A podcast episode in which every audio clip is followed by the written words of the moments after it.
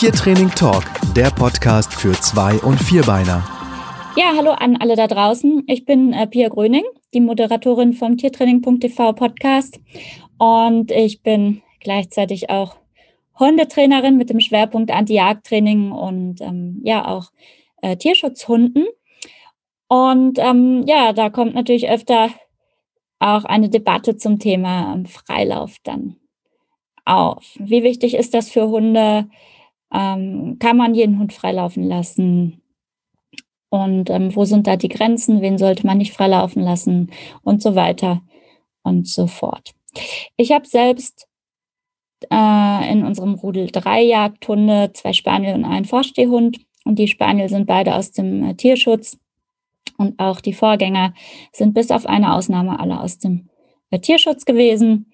Und in somit, also somit bin ich auch mit dem Thema selbst natürlich jeden Tag äh, konfrontiert. Genau. Und ich habe mir überlegt, ich würde ganz gern ähm, ja einfach mal einen äh, Vergleich tatsächlich zu einem Ausritt mit dem äh, Pferd ziehen, weil es ist gar nicht so unähnlich, diese beiden äh, Themen.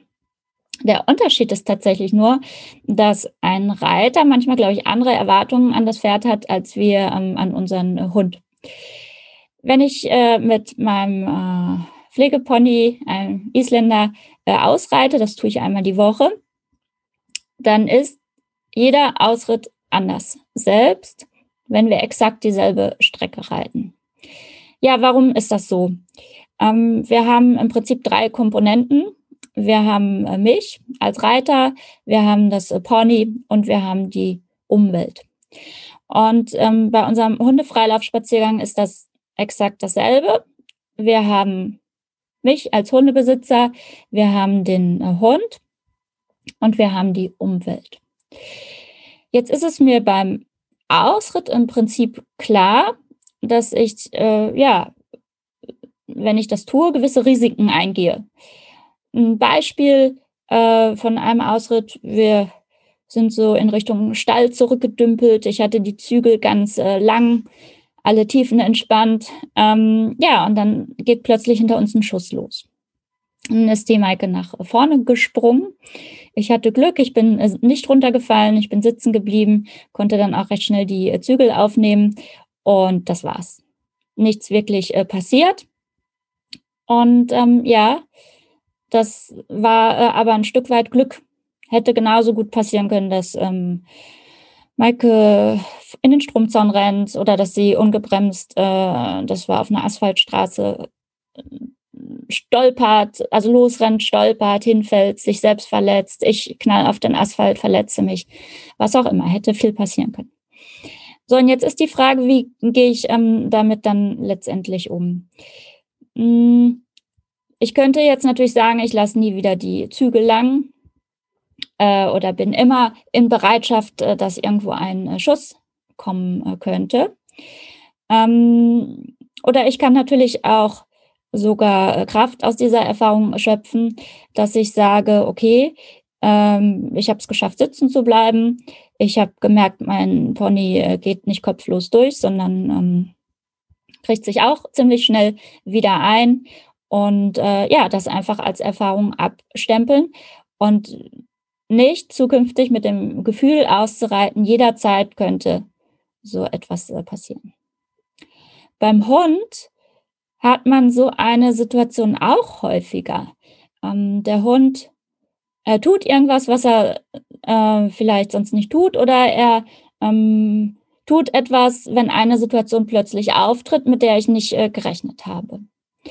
Was da häufiger aber dann ähm, letztendlich passiert, ist, dass der Hund ja dann äh, an die Leine kommt noch schlimmer ist es natürlich, wenn ich das dann noch öffentlich auf Facebook poste und ähm, dann sehr, sehr viele Meinungen zu dem Thema bekomme und äh, mir die vielleicht sogar auch dann äh, zu Herzen nehme. Und ähm, ja, natürlich ist auch ein Faktor, je nachdem, was da passiert ist, wie auch die ähm, Umwelt reagiert. Dazu auch zwei äh, Beispiele. Eine Beispiel, ein Beispiel am äh, Rhein in äh, Kaiserswerth. Das ist so, ich weiß gar nicht, ob es offiziell oder inoffiziell ein äh, Hundefreilaufgebiet ist. Auf jeden Fall äh, lassen da alle viel ihre Hunde laufen. Und ich war mit der lieben Anja Fiedler unterwegs, äh, spazieren. Und ich hatte leider keine Hundepfeife mit.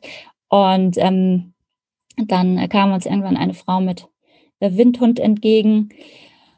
Und äh, die hatte den äh, angeleint. Weiß ich ja nicht, äh, warum sie den äh, angeleint hat. Ähm, normalerweise verirren sich da jetzt nicht so viele Leute hin, die keinen Hundekontakt möchten, weil das ein denkbar ungünstiger Ort dafür ist, keinen Hundekontakt zu kriegen. Aber dem war anscheinend so. So, und äh, der Ado ist äh, hingerannt. Ich hatte besagte Hundepfeife nicht mit und er hat sich auch nicht zurückrufen lassen.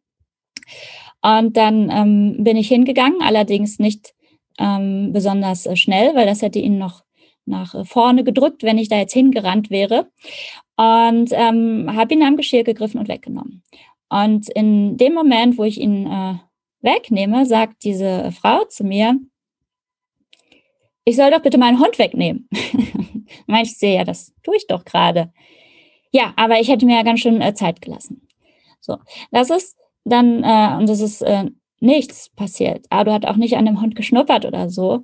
Ähm, es ist überhaupt nichts passiert. Aber ähm, die Frau hat natürlich negativ reagiert und ich hätte mir das jetzt sehr zu Herzen nehmen können und sagen können, ich kann diesen Hund nicht mehr laufen lassen, zumindest nicht, wenn ich meine Hundepfeife nicht mit habe, ähm, weil äh, wir ecken dann sozial irgendwo an. Mhm. Eine ähnliche Situation hatten wir äh, eigentlich viel dramatischer, muss man sagen, in einem Hundefreilaufgebiet in Holland. Ähm, und da ist der Cookie, hat er irgendeine Frau gesichtet, die da allein unterwegs war. Und ich weiß nicht warum, aber er fand die Frau gruselig. Und dann hat er gebellt und geknurrt und ist dann so zögerlich ähm, sogar auf sie äh, zugelaufen. So, da hätte es mir natürlich jetzt passieren können, dass die ähm, Frau schimpft und sagt, er ist aggressiv nehmen Sie Hund hier weg. Äh, und ähm, ja, so hätte sie reagieren können. Mm, stattdessen hat sie ihn aber mit süßester Stimme angesprochen und ähm, ach, was hast du denn? Also ich kann es auf Holländisch nicht wiedergeben, aber das war der Grundtenor und ähm, er soll mal gucken, kommen, sie sei gar nicht so böse. So, das hat die Situation aufgelöst hat mir als Hundebesitzer kein schlechtes Gefühl äh, gegeben. Im Gegenteil, Cookie hat sogar noch eine gute Erfahrung gemacht. Ähm, und äh, das war's. Ja. So, das heißt, ähm, wir selbst als Hundebesitzer haben tatsächlich auch sehr viel in der Hand, wie ähm, andere Hundebesitzer sich fühlen und auch wie die äh, Grundstimmung letztendlich ähm, untereinander ist. Ja, ähm, weil ähm, ja, ich gerate natürlich auch in äh, ganz äh, viele, äh, also so viele sind es nicht, aber schon auch in Situationen hinein, ähm, wo ich denke, ei, ei, ei, das ist ja jetzt nicht äh, gut, wie es so ist. Ähm, und äh, wo ich im Nachhinein dann vielleicht auch ein Fazit ziehe und mir denke, okay, äh, so kann es nicht nochmal vorkommen. Da muss ich entweder den Hund halt anleihen, eine von vielen Optionen, oder äh, ich ähm, gehe vielleicht auch die Vermeidungstaktik und gehe nicht mehr um die Uhrzeit oder nicht mehr diesen Weg oder was auch immer es da für Möglichkeiten gibt. Manchmal muss man dieses Fazit ziehen, manchmal muss man vielleicht aber auch sagen, ja, blöd gelaufen, sich auch entschuldigen, wenn es denn möglich ist. Ähm, es ist aber auch kein Weltuntergang. Ja. Und ihr könnt durch eure Reaktion das auch stark beeinflussen, ob das als Weltuntergang gewertet ist oder nicht und ob dann eventuell ähm, dieser Hund nicht mehr von der Leine kommt, weil ähm, vielleicht das Frauchen oder Herrchen einen so starken sozialen Druck empfindet, dass es sich das nicht mehr traut. Das ist etwas, was ich beim Reiten auch im Vergleich immer interessant finde. Da käme zum Beispiel jetzt niemand auf die Idee, dass ähm, wenn ein Pferd jung ist, unerfahren ist, vielleicht auch ein bisschen schreckhaft ist oder so, mm, dass da alles direkt äh, perfekt äh, funktioniert. Beim Hund haben wir diesen Anspruch aber irgendwie. Also mir tun immer die jungen Hundbesitzer und Pubertierbesitzer ziemlich äh, leid, ähm, dass ja anscheinend gesellschaftlich erwartet wird, dass dieser Hund immer äh, perfekt gehorchen muss, ähm, was völlig utopisch ist, weil jeder, der sich mit Hunden auskennt, äh, weiß, dass äh, ein Hund ähm, von kleiner Größe vielleicht mit zwei Jahren, von größerer Größe mit drei Jahren etwa erwachsen ist. Und diese Zeit braucht es auch, um mit dem Hund ein Team zu werden. Ein Team, wo ähm, der Hund möglichst jederzeit gehorcht. Und möglichst jederzeit, muss man ganz klar sagen, ist ähm, ja bei einem Lebewesen natürlich so eine Sache. Ne, da sprechen wir nicht von 100 äh, Prozent und jeder Hund hat seine Aussätze. Und da sind wir oder kehren wir nochmal zu den ähm, Anfang ähm, zurück. Und zwar diese drei Komponenten, die wir haben. Wir haben ähm, den Hund, den Mensch und die Umwelt. Und der Hund hat nachweislich ziemlich viele Krankheiten, die wir auch haben. Und es wird immer publiker auch, dass der Hund vermutlich verdammt viele Emotionen hat, viel mehr als man ihm mal zugetraut hat. Ähm, und auch ein ziemlich komplexes Lebewesen ist. Nicht ganz so komplex wie wir Menschen, weil ihm die Sprache fehlt und die macht vieles wesentlich komplexer. Ähm, aber von der Grundstruktur her, was er fühlt, ähm, ja, sind wir doch ziemlich ähnlich. Und ich habe, glaube ich, noch nie einen Hundebesitzer sagen gehört, ja, der hört heute nicht so gut, der hat gerade Migräne. Ja, oder Kopfschmerzen oder sowas. Noch nie gehört. Eventuell mal sowas, ähm, ja, der hat gerade äh, Bauchweh, aber auch nur dann, wenn ähm, der Hund tatsächlich äh, sowas wie Durchfall hat oder erbrochen hat oder so, und man ganz klare Anzeichen hat, dass es ihm wirklich nicht gut geht. Aber das, was wir von uns auch kennen, dass man mal so ein bisschen Magenverstimmung hat, ohne, ohne gleich dann äh, Symptome zu haben oder ein bisschen Kopfschmerzen oder aus anderen Gründen schlecht drauf ist, weil irgendwas schiefgelaufen ist an dem Tag oder oder ähm, das werden wir bei dem Hund nur wenn wir ihn wirklich sehr, sehr gut lesen und dann auch dann ist es natürlich immer nur interpretiert, ähm, werden wir so wahrscheinlich gar nicht so äh, mitkriegen. Ja. Und genauso wie wir nicht mitkriegen, ob er, wenn er gerade in der Pubertät ist, ob sein Gehirn gerade im Umbau ist oder nicht. Wir können es vermuten, weil er sich dann entsprechend so benimmt, als hätte er noch nie im Leben irgendwas gehört, aber wissen tun wir es natürlich nicht. Könnte auch sein, dass er frech ist in dem Moment. Man weiß es nicht. Ähm, gut, aber man muss feststellen, okay, allein aus dieser Komponente heraus kann ein Spaziergang niemals gleich sein, weil unser Hund halt denselben Dingen unterliegt wie wir auch. So, und dann kommen wir als Komponente noch dazu, noch wesentlich komplexer als der äh, Hund. Und das ist bei dem Freilaufthema recht spannend. Ich hatte es in den Beispielen schon ein bisschen erwähnt. Wir unterliegen zum Beispiel im sozialen Druck. Druck. Das wäre dann auch die dritte Komponente schon mit drin ähm, mit der Umwelt. Was ich tatsächlich aber auch ähm, häufiger im Training erlebe, dass ich ähm, Hunde ins Training kriege, wo ich denke, hm, warum wird der denn nicht frei laufen gelassen? ist doch jetzt äh, klar, der hört noch nicht perfekt, aber ich meine, das tun viele Hunde nicht. Aber ähm, wo, wo ist gerade das Problem? Und dann stellt man manchmal fest, okay, mh, hm, tatsächlich hat der Besitzer das Problem.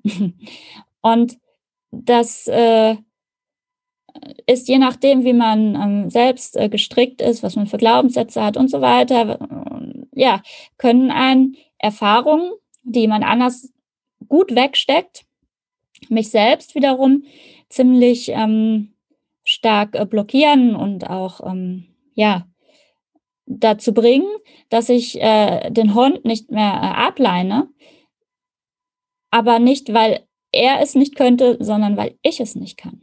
Ja und wenn jemand ähm, eine traumatische Erfahrung gemacht hat, zum Beispiel ihm wurde ein Hund überfahren oder er hat beobachtet, wie ein Hund überfahren wurde oder ähm, vielleicht reicht auch schon, dass der Hund auf die Gleise gelaufen ist und noch in letzter Sekunde es geschafft hat oder solche ähm, Themen. dann kann es tatsächlich sein, dass euch kein Hundetrainer auf dieser Erde weiterhelfen kann, sondern ähm, dass man tatsächlich eher gucken muss, ob man da gewisse Dinge wieder lösen lassen muss und ähm, eventuell tatsächlich sogar auch Hilfe in Anspruch nehmen muss, wie zum Beispiel ähm, jemand, der sich mit Hypnose auskennt oder es gibt auch die Methode Zeich K, die habe ich persönlich bei mir mal angewendet, als ich so eine Blockade hatte. Ähm, da gibt es viele Möglichkeiten. Wichtig ist aber als erster Schritt natürlich die Erkenntnis, dass ähm, wenn ähm, ich meinen Hund nie ableine, dass äh, ja ich überprüfen muss, liegt das jetzt wirklich nur nur nur an der Komponente Hund oder halt noch an anderen Komponenten. Und die Komponente Umwelt, wenn es daran liegt, dann kann ich ja schauen, ob ich vielleicht mal woanders hinfahre, vielleicht mal in ein eingezäuntes Gelände gehe. Gibt es ganz, ganz viele Möglichkeiten, dass ich diese Komponente verändern kann und dann den Freilauf wagen kann.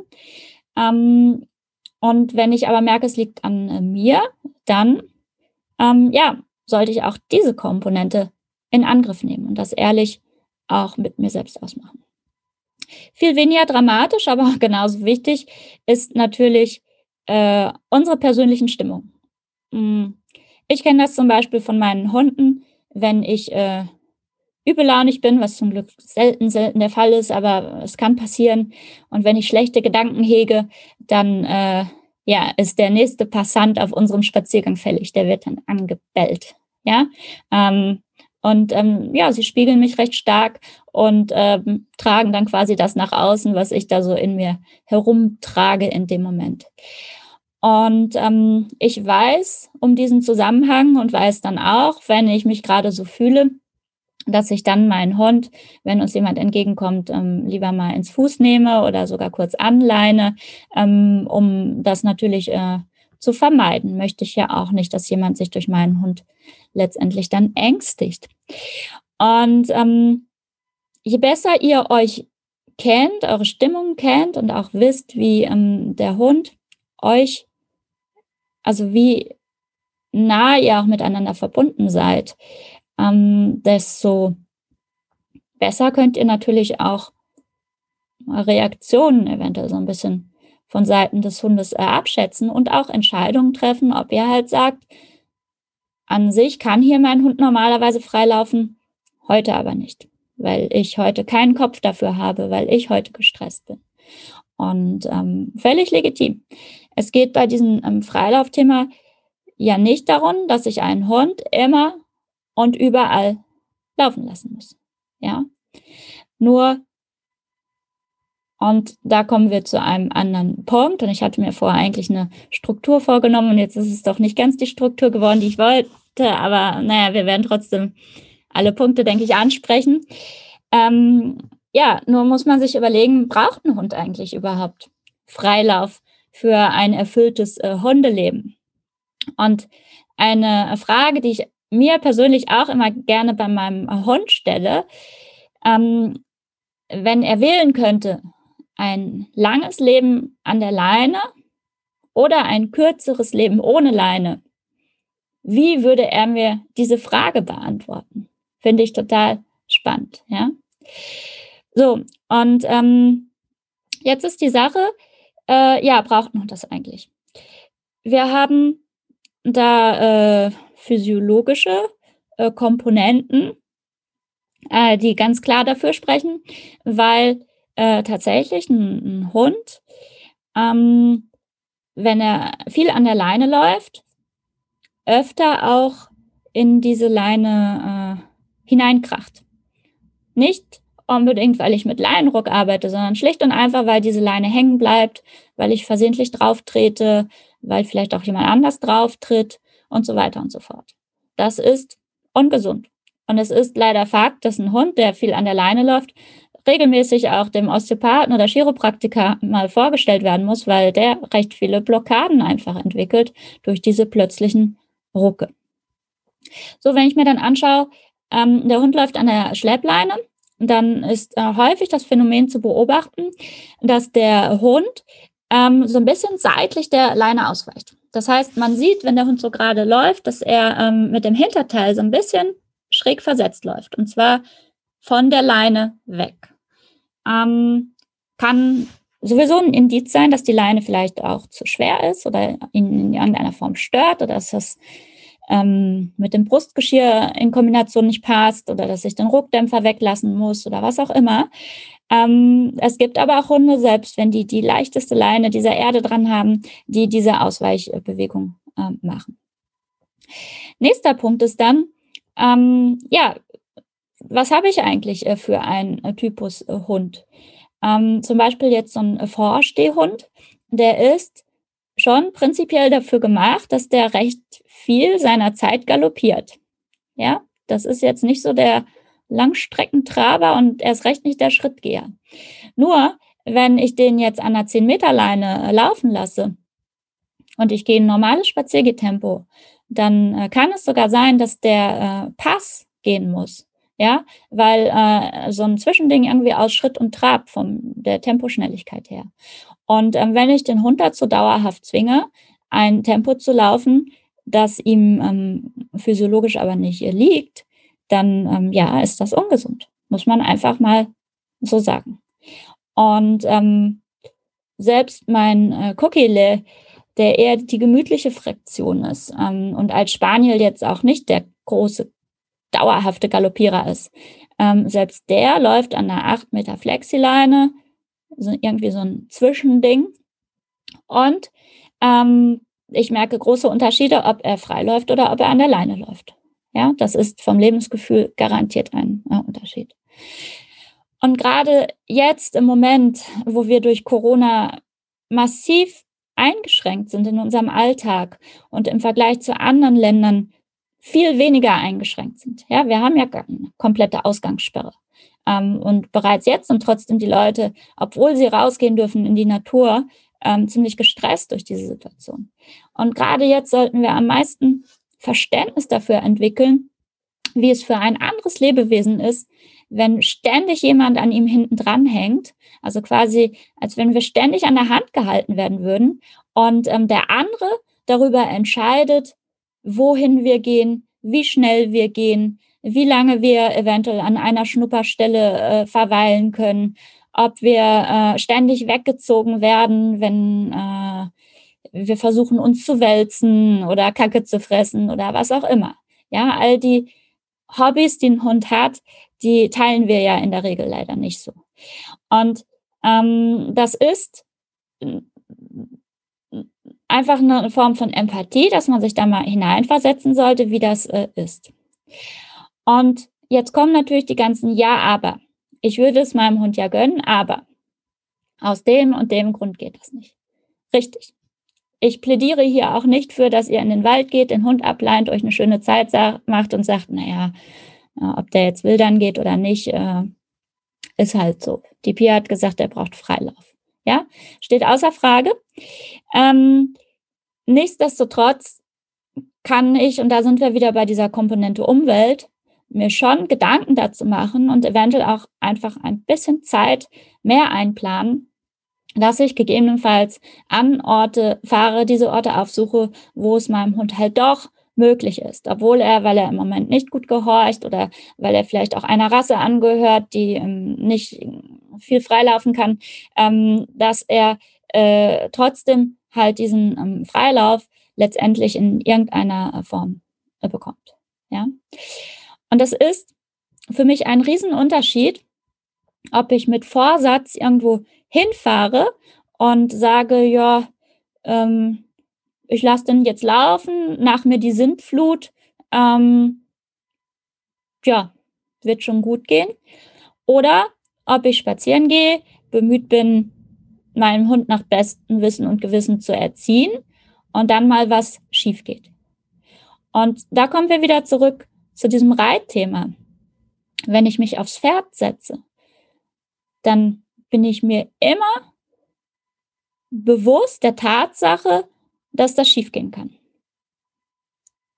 Dass das Pferd heute komisch drauf ist, dass ich vielleicht ihm auch nicht die Sicherheit vermitteln kann, die es bräuchte, dass ähm, irgendwas passiert, weswegen es in Panik gerät und ähm, ja, wir zum Beispiel verunfallen. Ja, oder es Dinge tut, die es noch nie getan hat. Ja, auch Pferde machen das. Hatte ich auch eine Situation beim Ausritt. Da laufen wir so den gewohnten Reitweg entlang, also wir nicht, ich sitze ja oben. Und ähm, dann schießt Maike plötzlich in den Wald. Da war mannshoch Fahren und darunter ganz viel Geäst und das war nicht ganz ungefährlich. Ja, ich konnte jetzt so als Laie nicht sehen, warum sie es getan hat. Weiß ich auch nicht, ob sie das so genau weiß, warum sie das getan hat. Ist zum Glück nichts passiert. Ähm, aber auch da ist dann wieder die Frage, wie gehe ich damit um? Gehe ich jetzt davon aus, dass ähm, sie das jetzt ständig machen wird und bin ich jetzt ständig in Anspannung? Oder nehme ich meine ähm, 100 Ausritte davor als Referenz und sage, okay, bis jetzt ist es das nie passiert, das ist zum allerersten Mal vorgekommen. Wie hoch ist die Wahrscheinlichkeit, dass es nochmal vorkommt? Und der Vorfall war vor einigen Monaten und bisher ist es nie wieder vorgekommen, obwohl wir diesen Weg oft noch entlang geritten sind. Also man weiß es nicht. Und das ist beim Hund halt auch der Fall. Manchmal weiß man es einfach nicht. Es passieren Dinge, die sind äh, mit Glück oder Unglück behaftet ähm, aber sie passieren halt. Und bei jedem Spaziergang, den ich mit meinem Hund mache, richte ich mich darauf ein, und zwar nicht äh, gedanklich, dass ich schon visualisiere, was alles passieren könnte, aber ich freue mich, wenn es ein entspannter Spaziergang war, wo alles glatt gelaufen ist, aber ich nehme es nicht als Selbstverständlichkeit, dass ähm, das immer so sein wird. Und umgekehrt, wenn das nicht der Fall ist, dann mache ich daraus aber für mich auch kein, ähm, kein Drama. Ja. Und jetzt hatte ich zum Beispiel bei einem ähm, Video, was ich vor kurzem gepostet habe, wo ähm, die Allison recht abgelenkt war von Gerüchen und eine Dummy-Aufgabe gekriegt hat, dann ähm, Kommentare bekommen. Ja, also wie, wie kann ich denn jetzt gewährleisten ähm, oder was passiert, wenn da ein Hase springt oder ähm, was wäre denn, wenn sie doch stöbern geht, statt das damit zu holen oder oder. Und ähm, ja, dieses Risiko habe ich im Freilauf, definitiv. Und ich kann immer nach bestem Gewissen mir überlegen, okay, könnte gut klappen, aber es kann immer sein, dass der Hund ähm, ja nicht das tut, was ich so mir gedacht habe. Und da hätte ich jetzt ähm, viele Beispiele und leider auch äh, nicht so schöne. Zum Beispiel von einem Kundenhund, von einem Wischler, der äh, nie gejagt hat. Und dann ist er beim Wandern in einen Stromzaun ähm, gekommen und ist ähm, vom Berg abgestürzt, weil er sich so erschrocken hat und daran gestorben. Ja. Oder ein äh, Golden Retriever, der äh, auch nie jagen gegangen ist, ähm, und dann hat jemanden äh, irgendwas auf die Autobahn geworfen und dann ist der Hund auf die Autobahn gerannt, um es zu fressen und ist überfahren worden. Der hat es zwar überlebt, aber hatte da ein Leben lang noch äh, mit den Verletzungen zu tun. Und das sind äh, Sachen, und davon hätte ich äh, viele Beispiele aufs Lager, ähm, wo man einfach sagen muss, ähm, ja, in dem Fall ähm, tatsächlich äh, ein unbeschreibliches Pech, das man äh, niemanden äh, wünscht. Ähm, aber bedeutet das jetzt im Umkehrschluss dann, dass ich nie wieder wandern gehen darf? Oder dass ähm, ich meinen Hund, der normalerweise nicht gefährdet ist, nie wieder beim Wandern ähm, frei laufen lasse? Oder meinen Golden Retriever, der eigentlich nicht gefährdet ist, dann äh, nie wieder laufen lasse? Das sind einfach ähm, Sachen, wo ich persönlich ähm, wichtig finde, dass man das in äh, Relation versucht zu betrachten. Und immer auch als Referenz sich äh, Dinge heranzieht ähm, oder sich umgekehrt nicht so sehr auf das eine Negative fokussiert, wenn man als Referenz eigentlich ganz, ganz viele positive Erfahrungen letztendlich hat in dem Moment. Ja, und in so einem Kontext wird natürlich auch immer als äh, Argument genommen, wenn man einen Hund, der eventuell jagen gehen könnte, frei laufen lässt, ähm, das Wild. Das gerissen werden könnte, das auf eine Straße rennen könnte, das auf jeden Fall Todesangst hat. Ja. Nun habe ich ja auch den äh, Jagdschein und auch an der einen oder anderen Jagd teilgenommen und habe das Gefühl, dass das Wild äh, ziemlich unterschätzt wird.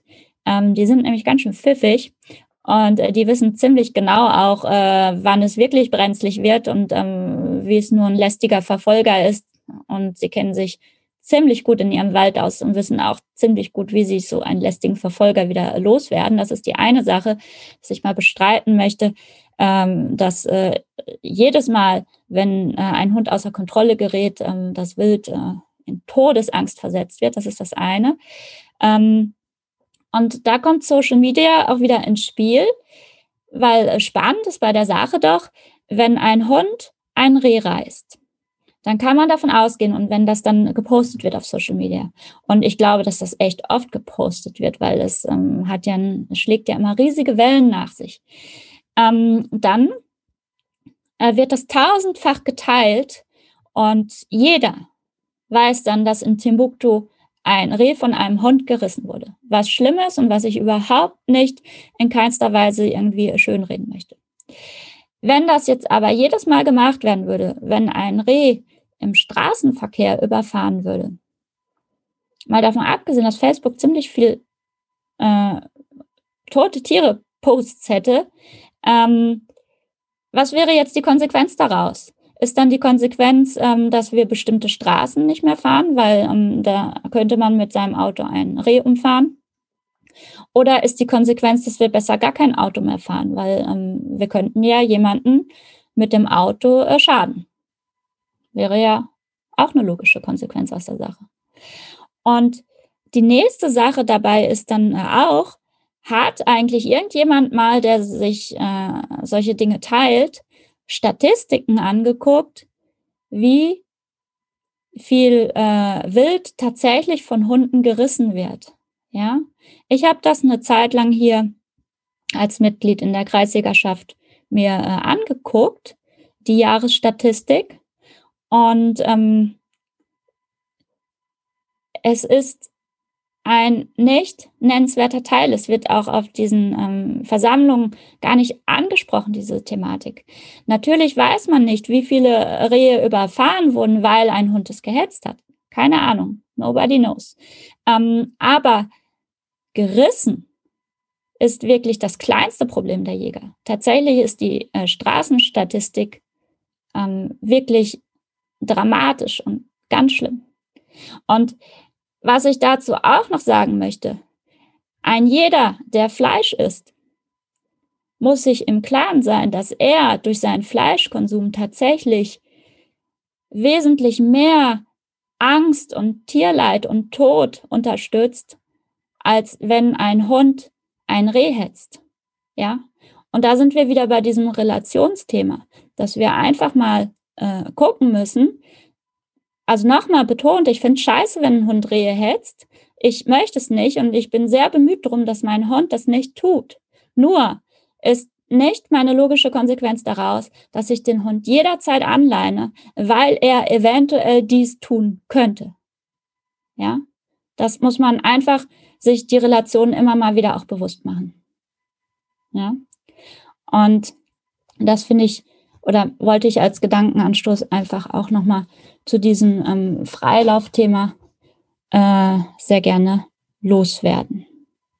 Brisant, brisant, gell? Ja. Und ähm, ja. Hier ist eine Frage, die vielleicht ganz gut passt. Ja. Und zwar geht es darum, wenn der Hund jetzt doch ein Jagderlebnis hatte, der Adrenalinspiegel sich ja extrem erhöht. Und die Frage ist jetzt, ob es danach sinnvoll ist, die Tage danach zum Beispiel joggen zu gehen. Hm, wird das Adrenalin dann schneller oder langsamer abgebaut? Also es ist tatsächlich ein spannendes Thema und ich kann da physiologisch äh, nichts zu sagen. Dass, äh, und ich wüsste auch nicht, dass es dazu Studien gibt. Ähm, aber tatsächlich ist es äh, so, dass diejenigen, die das mal hatten, dass der Hund außer Kontrolle war und äh, hetzen war oder auch wenn wir offiziell an einer Drückjagd teilnehmen, dass der Hund danach ziemlich entspannt und glücklich ist. Und ähm, wenn ein Hund ein Hetzerlebnis hatte, ähm, dann ähm, bin ich mir gar nicht so sicher, ähm, ob der Adrenalinabbau nicht ähm, tatsächlich relativ schnell ähm, vonstatten geht, wesentlich schneller vonstatten geht als bei einem Hund, der an der Leine ist und ähm, schreit, weil er dieses Reh verfolgen möchte, aber es nicht kann. Also das wäre super spannend, da mal ähm, Vergleiche zu bekommen, physiologische, ehrlich gemessene, ähm, ob tatsächlich äh, ja also inwieweit das mit Adrenalin und natürlich auch mit Stresshormonen ähm, und so weiter äh, in Kombination ist. So, und ähm, das heißt, wenn der ähm, Hund äh, hetzen war, kann es sogar sein, dass der am nächsten Tag viel entspannter ist als äh, am Tag, äh, äh, also als ähm, ohne dieses Hetzerlebnis. Das könnte äh, sein. Es kann aber auch sein, dass der Hund ähm, das hängt sehr vom Typ Hund ab und auch äh, von seinen Vorerfahrungen, dass äh, für diesen Hund das wie Weihnachten war, weil er das zum allerersten Mal gemacht hat und noch nie vorher machen konnte und dass er danach tatsächlich ähm, aufgeregter ist als sonst. Und äh, dann ist es natürlich äh, schön, wenn man ihm ähm, Möglichkeit gibt, ähm, dann runterzukommen. Und das hängt aber wieder davon ab, was für ein Stresstyp er ist wenn er ein aktiver Stresstyp ist, der ähm, Stress gut abbaut durch Bewegung, dann ist Joggen auf jeden Fall ähm, eine sehr gute Idee. Wenn er äh, aber eher ein, ein, Stresstyp ist, der dann ganz viel Ruhe braucht, ähm, um von seinem Stresslevel runterzukommen, dann wäre tatsächlich wichtiger, dass äh, man dafür sorgt, dass er viel Schlaf hat in dem Moment. Ja. Genau. Hier ist noch eine Frage zum Wild allgemein wie viel Stress macht es dem Wild denn eigentlich, wenn ein Hund in deren Lebensfeld unterwegs ist? Macht es Stress auch ohne, dass das Wild direkt aufgescheucht wird?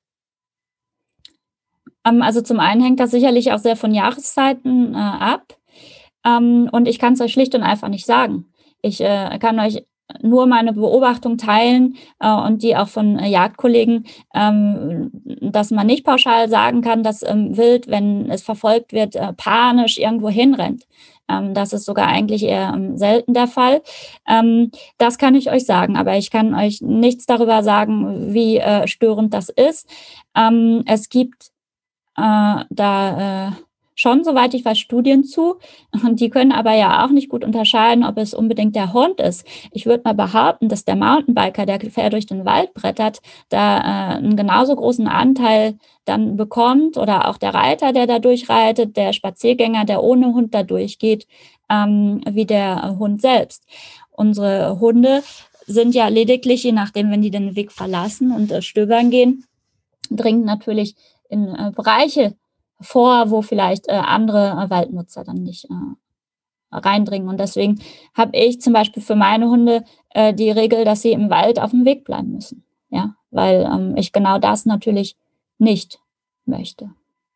Und ich mache im Umkehrschluss aber auch ähm, keine Suchspielchen äh, im Wald und ähm, ich gehe auch auf keine Wildäcker drauf und Lichtungen äh, und, und beschäftige da meinen Hund. Ja, das mache ich dann halt im Gegenzug auch nicht. Hm. Genau. Gut. Wie schlimm sind Hetzerlebnisse für uns Anti-Jagd-Trainierende? Das ist ja auch eine interessante Frage. Ja, ähm, auch da gibt es keine einfache Antwort drauf. Also ein Faktor ist tatsächlich, ähm, bilde ich meinen Hund über Belohnung oder über Strafen aus? Wenn ich den über Strafen ausbilde, dann hat er, wenn er hetzen geht, einen doppelten Belohnungserfolg, weil ähm, das Hetzen an sich wirkt ja schon belohnt und ähm, die Tatsache, ähm, ja, ein, ein Tabu überwunden zu haben, äh, wirkt auch sehr belohnt. Und ähm, dann hat das riesen Nachteile, ähm, wenn der Hund dieses Erlebnis hat. Wenn der Hund über Belohnung trainiert ist, ist das aus Trainingssicht kein so großes Drama. Wenn ich als äh, Hundebesitzer dann nicht dauerhaft da stehe und den Hund rufe und pfeife.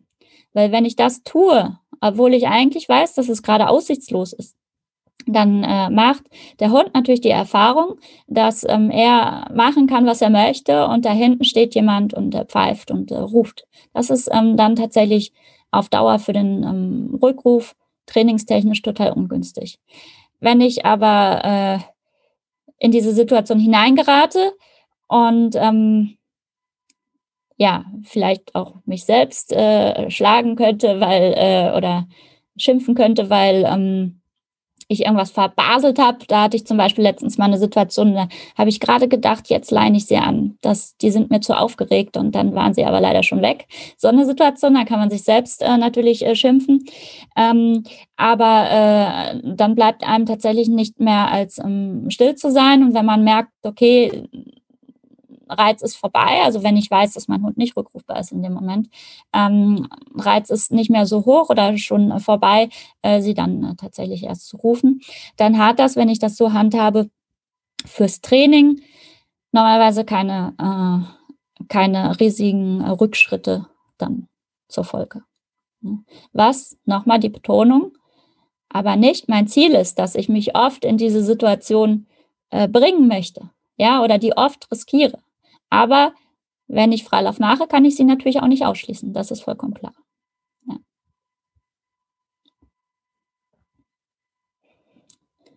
Gut. Möchtest du gerade noch eine Frage?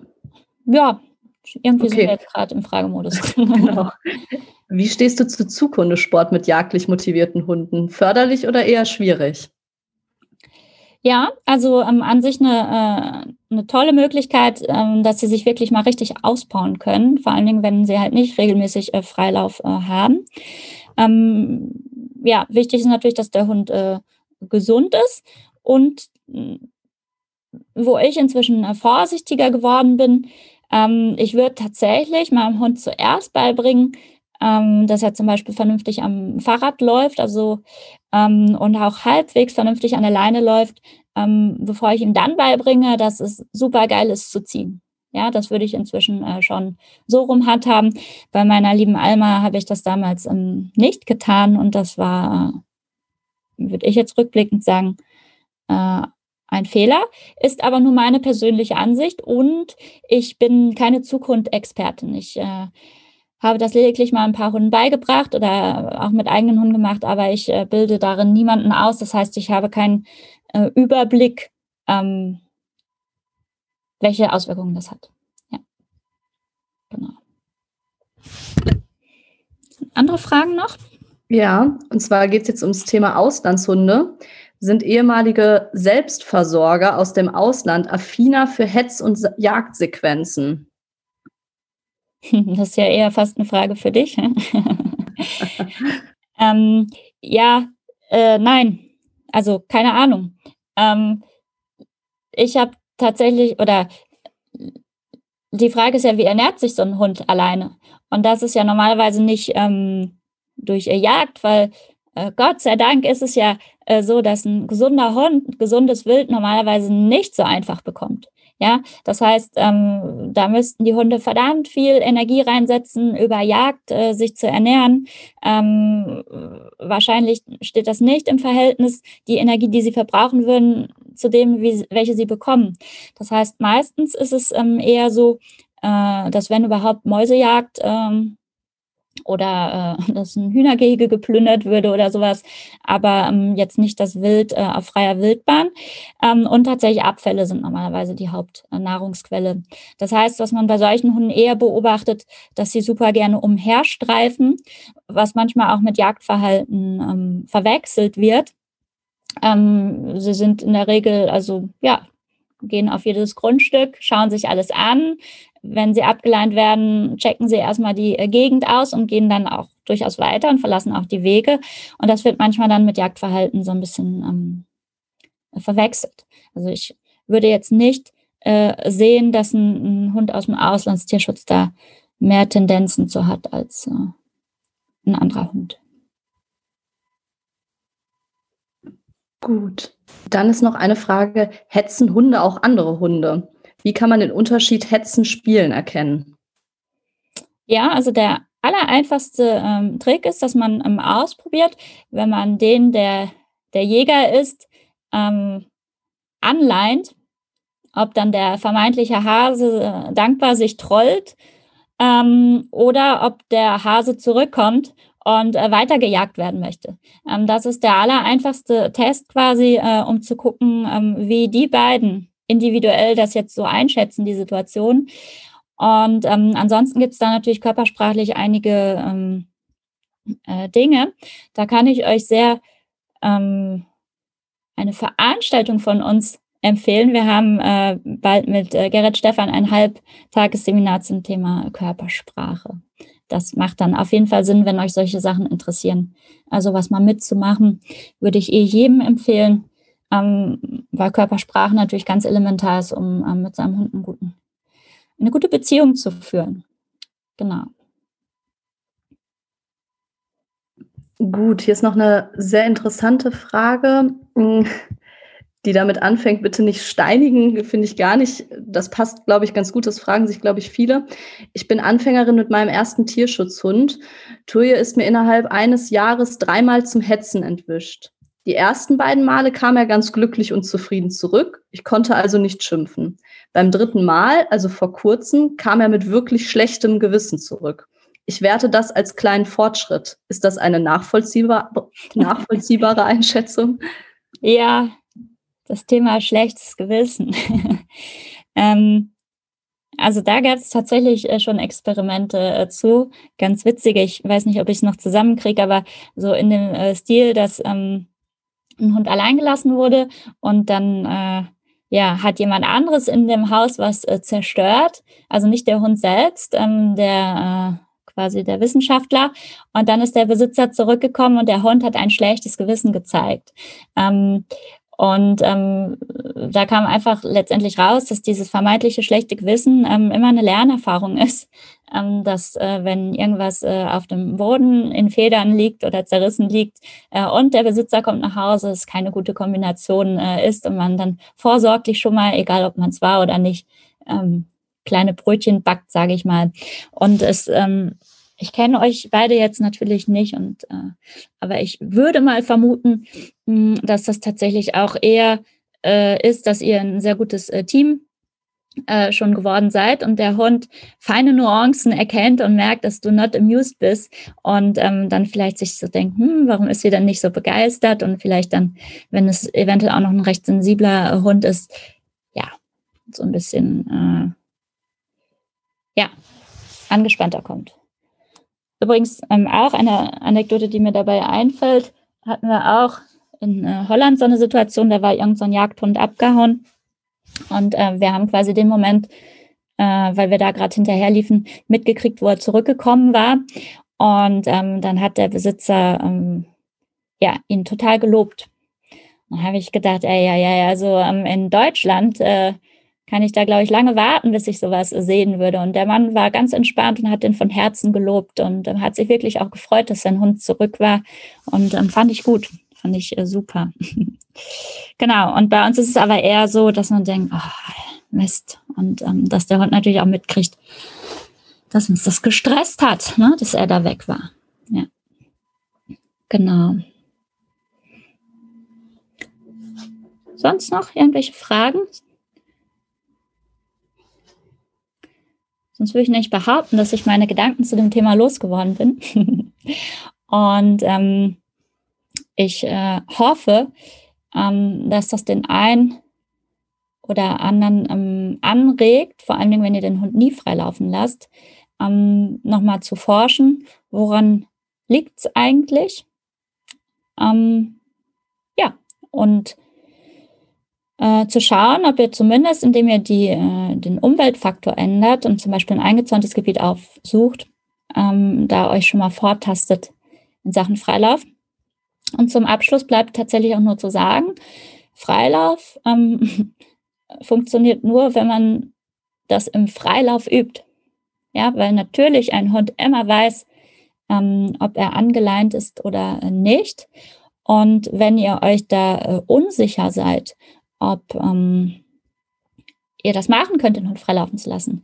Dann ist zum Beispiel ein äh, Zwischenschritt, dass man mit einer äh, sehr dünnen, langen äh, Leine arbeitet, auf die man äh, drauf treten kann. Also wir arbeiten da teilweise mit bis zu 50 Meter langen äh, Leinen. Ähm, und ähm, ja, dann fühlt der Hund sich wie im Freilauf, obwohl er natürlich weiß, dass er angeleint ist, aber hat einen viel größeren Bewegungsradius an natürlich vergleichsweise fünf oder zehn Metern oder was man so manchmal nutzt. Und ähm, dann kriegt man vielleicht auch ein bisschen besseres Gefühl dafür, äh, kann ich es schon wagen, ihn freilaufen zu lassen, wenn man merkt, das läuft eigentlich ziemlich gut. Oder wenn man feststellt, dass man ständig damit beschäftigt ist, auf diese Leine drauf zu treten, dass man dann eventuell sagt, nee, das ist jetzt noch zu früh. Ähm, zumindest in diesem Gebiet, kann ja in einem anderen Gebiet ganz anders aussehen. Und ähm, ich äh, wage es noch nicht. Ich würde euch einfach nur bitten, dass ihr euch wirklich ehrlich hinterfragt, ähm, ob es tatsächlich nur die Hundekomponente ist, die euch davon abhält, den Hund äh, frei laufen zu lassen, oder ob da andere äh, Dinge dahinter stecken und ähm, ihr da eventuell dann ja auch ein bisschen an euch selbst äh, arbeiten äh, dürft.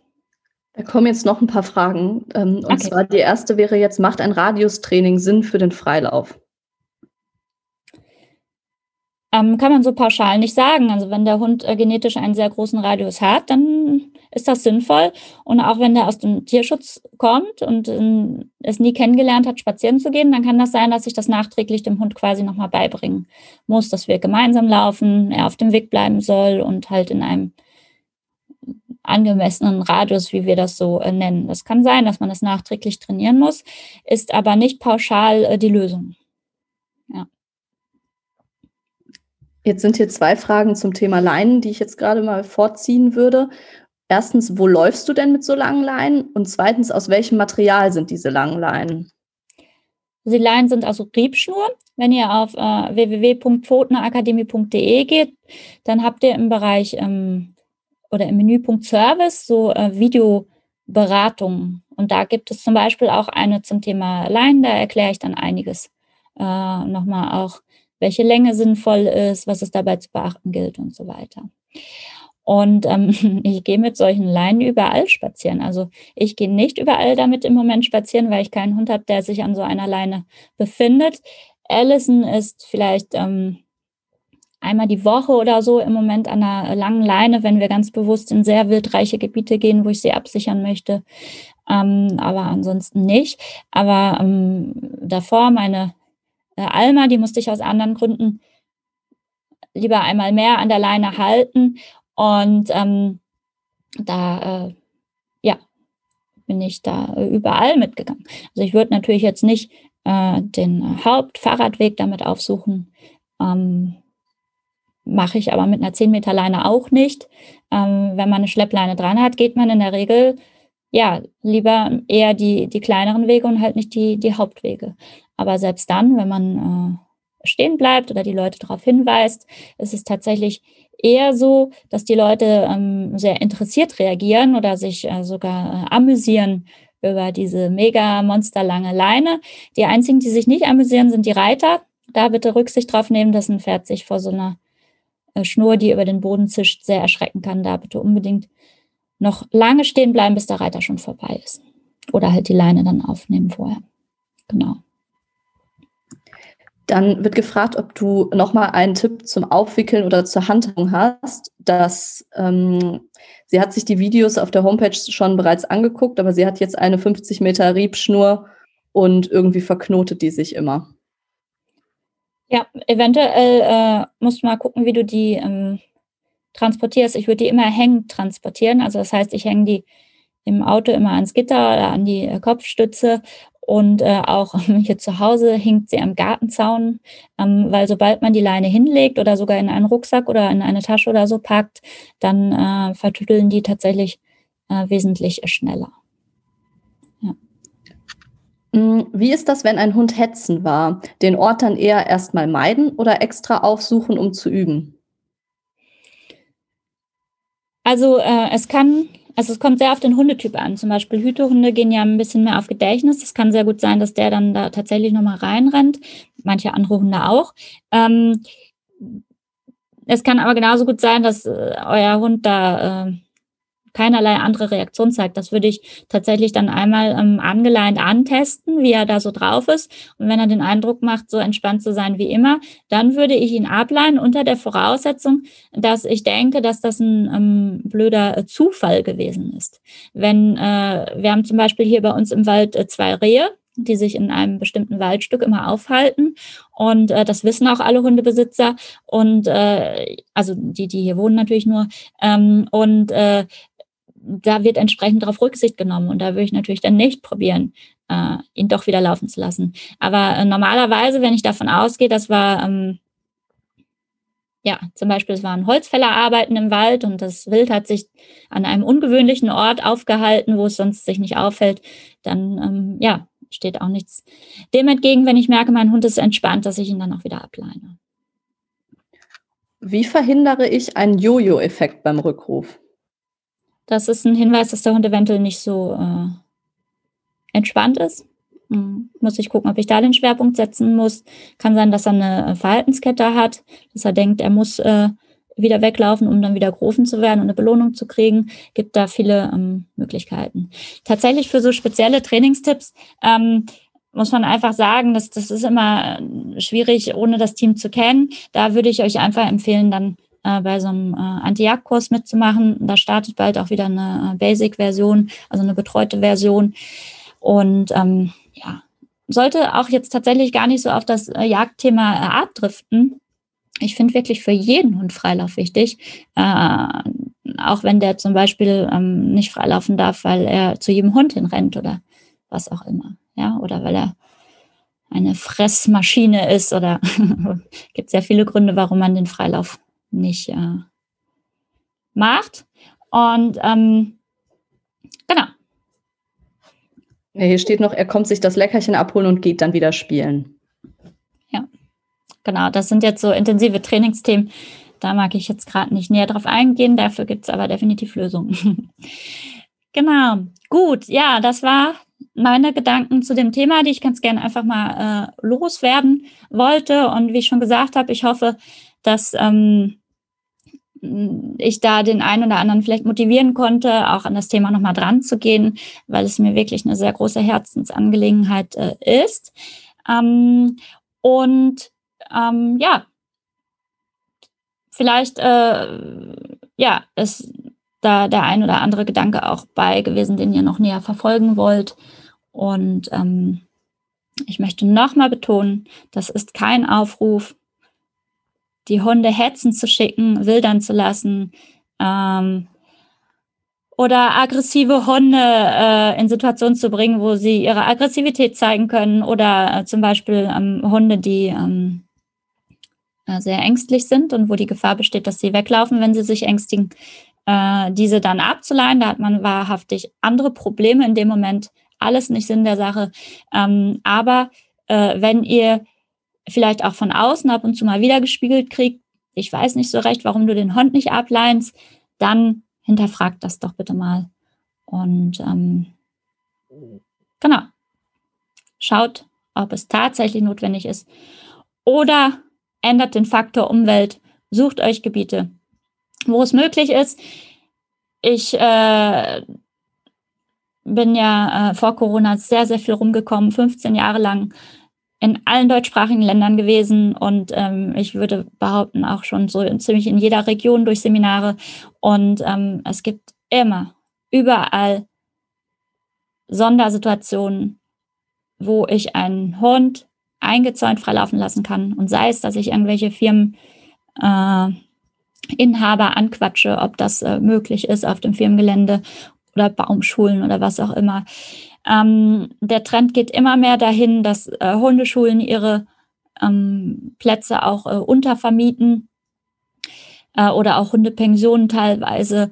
Und ähm, manchmal muss man einfach nur nachfragen und ähm, es findet sich erfahrungsgemäß immer was, wenn man sich da ein bisschen hinterklemmt und eventuell auch in Kauf nimmt, dass man dann ein bis zweimal die Woche ähm, eventuell irgendwo hinfährt, vielleicht sogar auch ein bisschen weiter fährt, obwohl man vielleicht schöne Natur vor der Tür hat, aber halt so ähm, wildreich oder so touristenreich oder was auch immer, dass ihr da aus welchen Gründen auch immer vielleicht den Freilauf dann nicht möchtet. Genau. In diesem Sinne, habt einen schönen äh, Samstag und ähm, ja, vielleicht äh, sehe ich den einen oder anderen gleich auch nochmal in der Plauderrunde um 18 Uhr zum Anti-Jagd-Training.